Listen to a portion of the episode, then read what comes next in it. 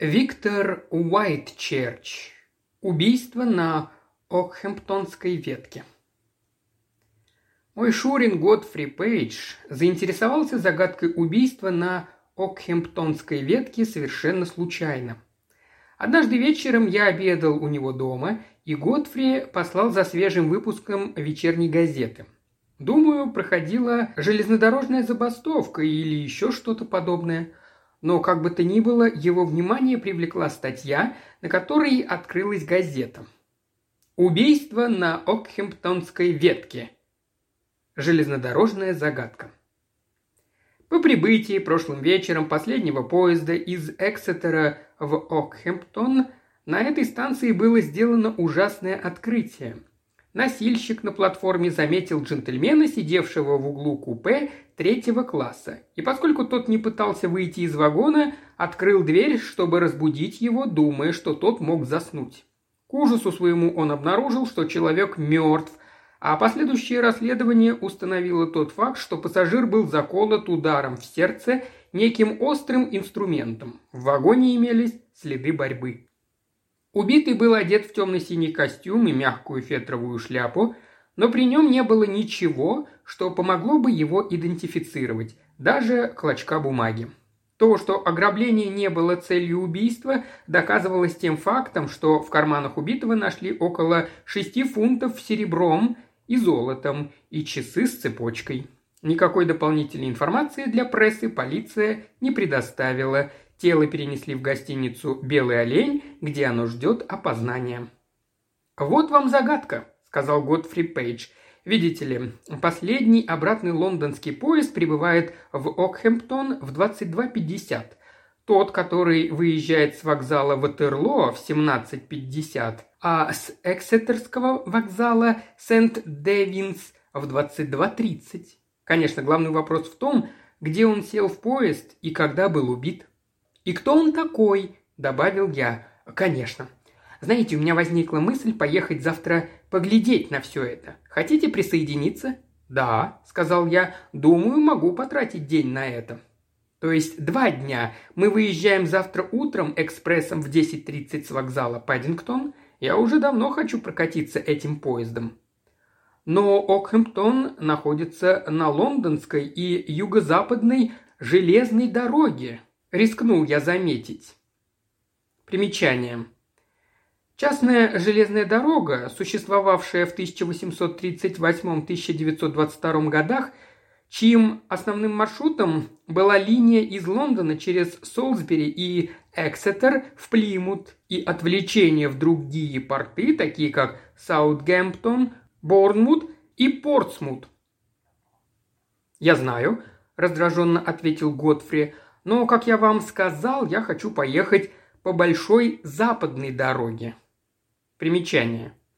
Частная железная дорога, существовавшая в 1833 по 1948 года и обслуживавшая маршруты из Лондона на запад Англии и южную часть Уэльса. Кроме того, у меня есть друг в Пэддингтоне, который мне поможет. Я ему напишу вечером. Встречаемся на вокзале в Пэддингтон в 10.15 под часами. Когда я приехал, Шурин уже ждал меня, держа в руке газету и письмо.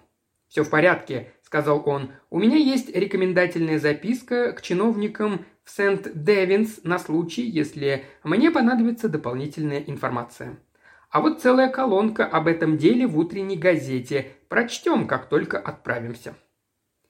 Остаток времени до отправления он провел за изучением номера паровоза, числа вагонов и других особенностей состава, а затем мы расположились в комфортабельном купе, уносясь на запад.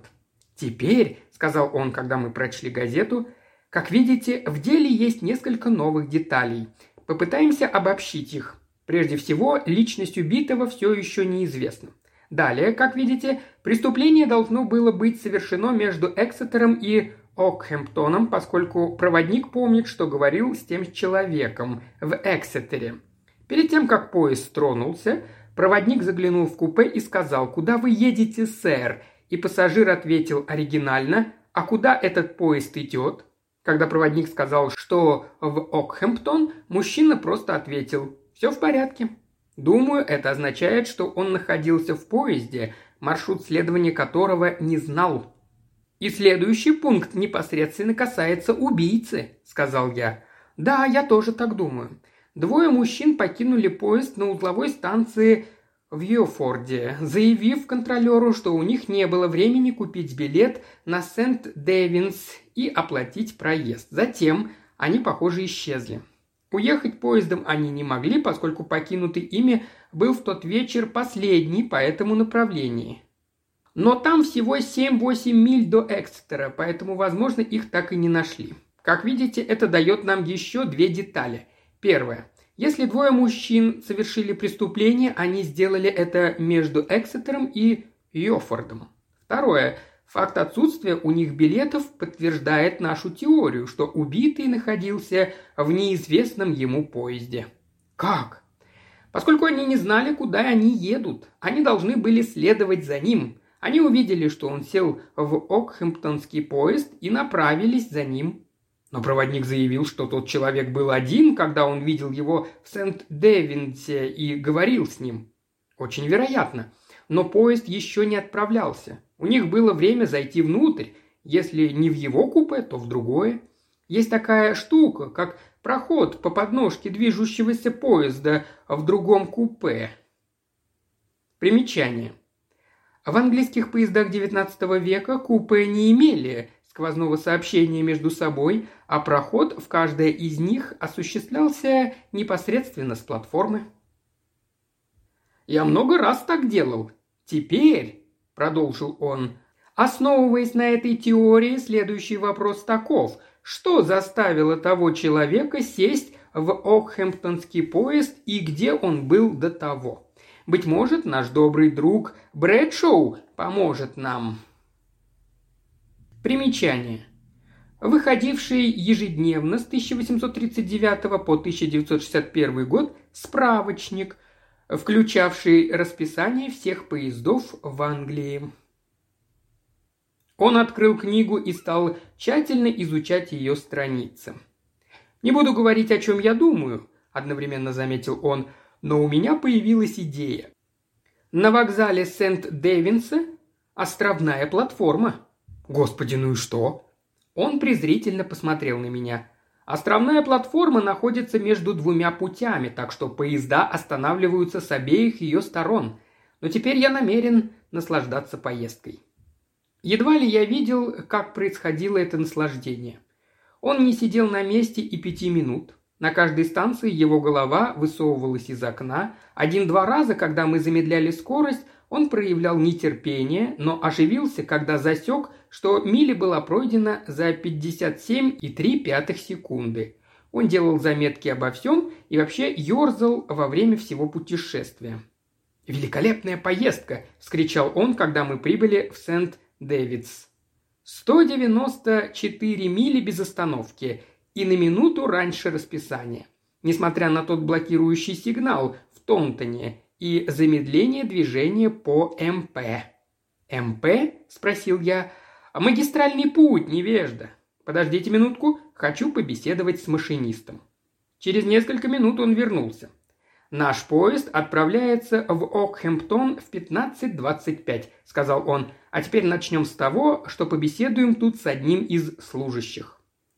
Мы нашли кого-то из них, и Готфри Пейдж представил рекомендательное письмо. «О, я слышал о вас, мистер Пейдж», — сказал он. «Вы распутали то странное дело в Уорчестере, не правда ли? Вижу, вы приехали посмотреть на Окхемптонскую загадку. Могу ли я чем-то вам помочь?» «Не сейчас», — сказал мой Шурин. «Разве что скажите мне, не отправился ли тот поезд, где произошло убийство Сент-Дэвидса чуть позже расписания?» «Ага», – рассмеялся его собеседник. Мы, люди с Большой Западной, любим самоутвердиться за счет лондонской и юго-западной, сами знаете. Да, тремя-четырьмя минутами позже. Это все, что я хочу знать. Что ж, это подтверждает мою маленькую теорию. Если я найду что-нибудь в Окхэмптоне, то снова вас побеспокою. Конечно, если мы что-то можем сделать для вас, пожалуйста, просите. Но сдается мне, что это дело юго-западный, мистер Пейдж. А, не уверен, что ваша ветка в этом не замешана. Прибыв в Окхэмптон, мы быстро отыскали гостиницу. Годфри Пейдж представился местному инспектору, и тот провел нас в комнату, куда перенесли тело. Убитый лежал в кровати с безмятежной улыбкой на лице. Это был человек лет 35 с очень темными усами и бородой и бронзовым лицом, которое даже смерть не заставила побледнеть. «Никаких следов нет?» – спросил инспектора Годфри Пейдж. «Только это». Инспектор отвернул рукав и показал правую руку мужчины, на которой черным и красным был вытатуирован маленький дракончик. «Хм», – сказал мой Шурин, Выглядит так, словно он был на Дальнем Востоке. Только китайский или японский художник мог сделать такое. «Да», — сказал инспектор, — «среди его денег была монета из Азии». «На одежде не было меток?» «Нет». «Могу я на нее взглянуть?» «Она здесь». Инспектор пристально наблюдал, как Готфри Пейдж перебирал предмет за предметом, пока не добрался до рубашки. Обычной белой рубашки, но с мерзким красным пятном. «Бесполезно», — сказал инспектор, — «там нет именной метки». «Но клянусь святым Георгием, есть кое-что другое. Посмотрите, вы видели это?» И Пейдж указал на слабый карандашный след на внутренней стороне накрахмаленной манжеты. «Что это?» – спросил инспектор. «Выглядит как пометка карандашом. Странно, что мы не заметили». Вы, джентльмены, не всегда все видите. Я перепишу себе, можно? Это интересно». И он скопировал свою записную книжку, нацарапанное на манжете убитого. 242 Е3 Грейт Марлоу. «Я немедленно свяжусь с Грейт Марлоу», — сказал инспектор. «Похоже, это улика. Может быть, его там знают? Возможно, это даже номер улицы, где его знают или что-то такое?» «Быть может», – с сомнением ответил Годфри Пейдж. «Задержу вас еще только одним вопросом. Было ли при нем что-то помимо денег? Только этот нож?» Обычный довольно большой складной нож. Годфри открыл его. «Большое лезвие сломано», – сказал он, – «и к тому же недавно. О, посмотрите, как оно расшатано». «Итак, сэр», – нетерпеливо сказал инспектор, – «если вы закончили, пойдемте. Надеюсь, вы не расскажете о том, что видели?» «Разумеется. Вы действительно собираетесь заняться расследованием в Грейт Марлоу?» «Конечно. Быть может, кончик лезвия этого ножа лежит где-то под Грейт Марлоу?» Инспектор изумленно уставился на него. «Я слышал, что вы расследуете преступление на железной дороге», — сказал он. «Но простите за откровенность, о полицейской работе вы мало что знаете». «Вероятно, вы столь же мало разбираетесь в работе железных дорог», – возразил Годфри Пейдж. «Но я не держу на вас зла. Если когда-нибудь смогу вам помочь, то сделаю это».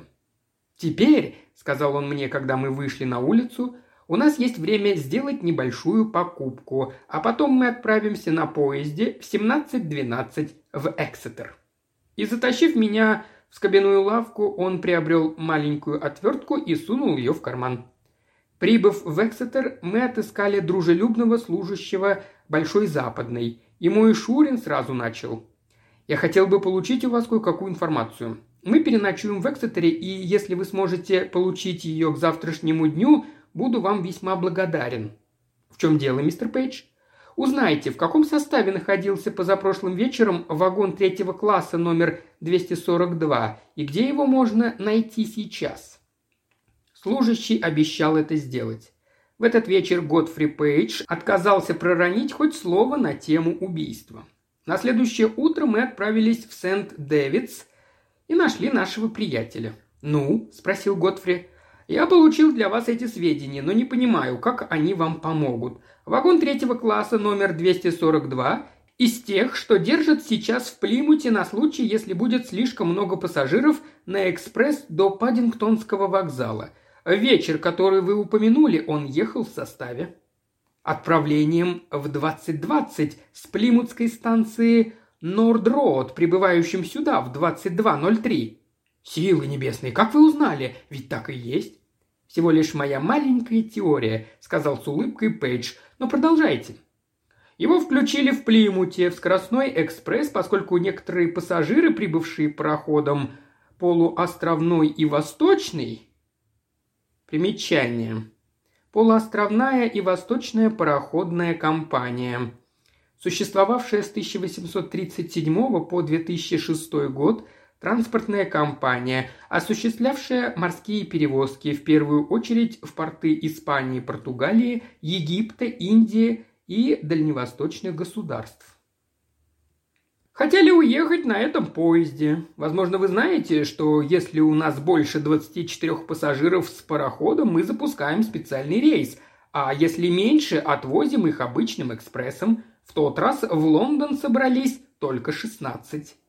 «И где номер 242 сейчас?» – нетерпеливо спросил Пейдж. «Здесь». «Здесь?» «Да, он возвращался в Плимут вчера вечером, и я решил задержать его, поскольку вы, кажется, заинтересовались им». Годфри Пейдж возликовал. «Пойдемте и посмотрим его», — сказал он, извлекая из кармана отвертку. «Что вы хотите сделать?» – спросил служащий. «Увидите». Очень скоро мы подошли к запасному пути, на котором отстаивался вагон третьего класса. Пейдж отсчитал пятое купе от конца и залез в него. Мы последовали за ним. «Ну», — сказал он мне, — «что ты видишь?» «Обрати внимание». Он указал на дверь. Там я прочел 242 Е.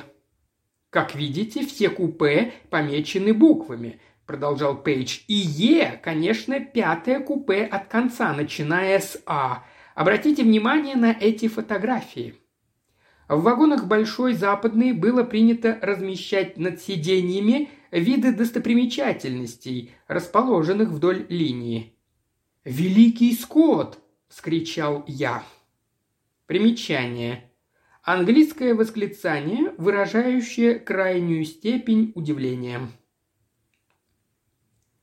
«Великий Марлоу ты имеешь в виду», – триумфально произнес мой Шурин, поскольку передо мной было изображение этого живописного города на Темзе. «Теперь», – сказал Годфри Пейдж, – «я изложу вам мою теорию, и мы посмотрим, верна ли она». Человек, ехавший в поезде, маршрут которого он, кажется, не знал, найден убитым. При нем нет ни единого клочка бумаги, могущего указать на его личность. Оставшиеся деньги доказывают, что грабеж не был причиной случившегося. За ним следовали двое мужчин, и он спасался от них. Очевидно, он посещал Китай или Японию, а его бронзовое лицо указывает на недавнее возвращение из-за границы. Предположим, что он высадился в Плимуте судно полуостровной и восточный и сел на экспресс в 2020 до Пэддингтона, причем ехал в купе один – Допустим, в Плимуте он обнаружил, что его враги находятся в том же поезде. Полагаю, что при нем был некий очень важный документ, и их целью было его получить. Он знает, что за ним следят, и он в опасности. Итак, сперва он прячет документ и пишет шифр, как его найти, на своей манжете. Затем, поскольку в 22.03 поезд останавливается с левой стороны платформы, он видит с другой стороны отправляющийся Окхемптонский поезд. Надеясь спастись, он перебегает платформу и садится в него. Но преследователи замечают его маневр и делают то же самое. Затем происходит убийство, и преступники тщетно ищут спрятанную бумагу. Но где он ее спрятал? За этим изображением Грейт Марлоу, сказал Годфри Пейдж, принимаясь отвинчивать панель, на которой оно было помещено. Он сломал лезвие ножа, делая то же, что я сейчас. Затаив дыхание, мы ждали, пока все четыре шурупа не будут извлечены. Затем Готфри снял панель, и из-под нее выпал во много раз сложенный лист кальки. Мы осторожно развернули его. «Карта!» – воскликнул железнодорожный служащий. «Да, но какая карта? Смотри, Том!» «Похоже на план крепости», — сказал я. «План Порт-Артура!» — вскричал Готфри Пейдж. Нам в руки попал подробный план крепости с тщательно нарисованными пушками и другими объектами с краткими пояснениями по-французски. «Полагаю», — заметил Готфри Пейдж, начиная привинчивать панель, что нам лучше сохранить это маленькое открытие при себе, поскольку уверен, даже если мы передадим находку полиции, убийц никогда не найдут. Почему? Потому что, по всей вероятности, они сами полицейские, вернее, контрразведчики. Русские? Конечно. Его постигла участь шпиона. Но кому предназначалась эта карта? Дружище, наше превосходительство хорошо бы заплатило за нее, не правда ли? Посовещавшись, мы согласились ничего не сообщать полиции. Перед тем, как мы сели на обратный поезд до Пэддингтона, Годфри Пейдж сказал нашему другу-служащему. Кстати, у пассажиров плимутского рейса в 2020 собирали билеты в Рейдинге. Вы можете попытаться установить, не было ли там вечером собрано на три билета меньше, чем продано в Плимуте? Конечно, мистер Пейдж, я напишу вам. По дороге домой мой Шурин думал, как действовать. Он оставил карту при себе и размышлял, не уничтожить ли ее, когда внезапно его осенила идея. «Том», — сказал он, — «ты знаешь полковника Сильвестра?» «Иногда встречаю его по службе. А не связан ли он с секретной службой?» «Да». «Хорошо, пригласи его с нами отобедать». Обед был через несколько дней, После него мы все втроем лениво курили сигареты, когда Готфри Пейдж вскользь заметил. Таинственное дело было в Окхэмптоне. «Весьма», — сказал полковник, быстро взглянув на него.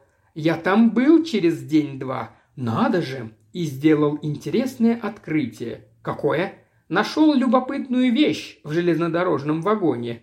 Могу ли спросить, что?» «Эту карту», – ответил Годфри Пейдж, доставая ее из кармана. Полковник нетерпеливо схватил план. «Господи всемогущий!» – сказал он. «Вы кому-нибудь рассказывали?» «Кроме нас знают только двое». «Ради вашей безопасности не говорите ничего, мистер Пейдж. Если русская разведка узнает, что план у вас, они, они убьют меня, как привезшего его в Англию». Полковник, бледный и дрожащий, Положил руку на плечо Готфри Пейджа. «Скажите», – спросил он, – «полиция ничего не знает?» «Ничего». «Что вы думаете делать с картой?» «Думаю, вам она будет полезнее, чем мне», – значительно сказал мой Шурин. Полковник с видимым облегчением убрал план в нагрудный карман. «Вы мудрый человек, мистер Пейдж», – сказал он. «Я в высшей степени вам благодарен». «Интересно», – заметил Годфри пару дней спустя – как там дела у инспектора в Грейт Марлоу? Кстати, я получил письмо из Эксетера.